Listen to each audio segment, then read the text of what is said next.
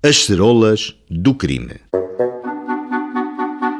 Cumpre-me participar que a António Henriques, que nesta data envia a Vossa Excelência sob prisão, foram apreendidas 197 notas de 20 escudos, evidentemente falsas, e que trazia ocultas nas cerolas.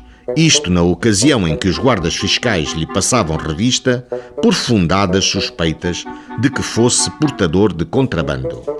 Para o que Vossa Excelência julgar conveniente, junto remeto as 197 notas apreendidas e uma carta de que era portador e que tentou rasgar na ocasião da revista.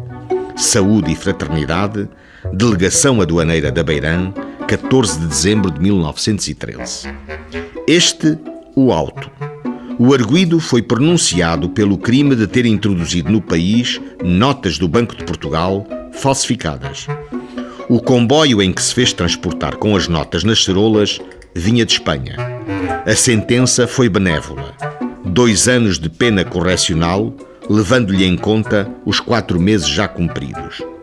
Valeu-lhe o bom comportamento anterior, o imperfeito conhecimento do mal do crime, o facto de nenhum dano ter causado, a pouca instrução, a rudimentar educação e não existindo agravante alguma o que tudo é de ponderar no abono do mesmo réu, fazendo-lhe diminuir incontestavelmente a gravidade do crime e, portanto, a sua culpabilidade.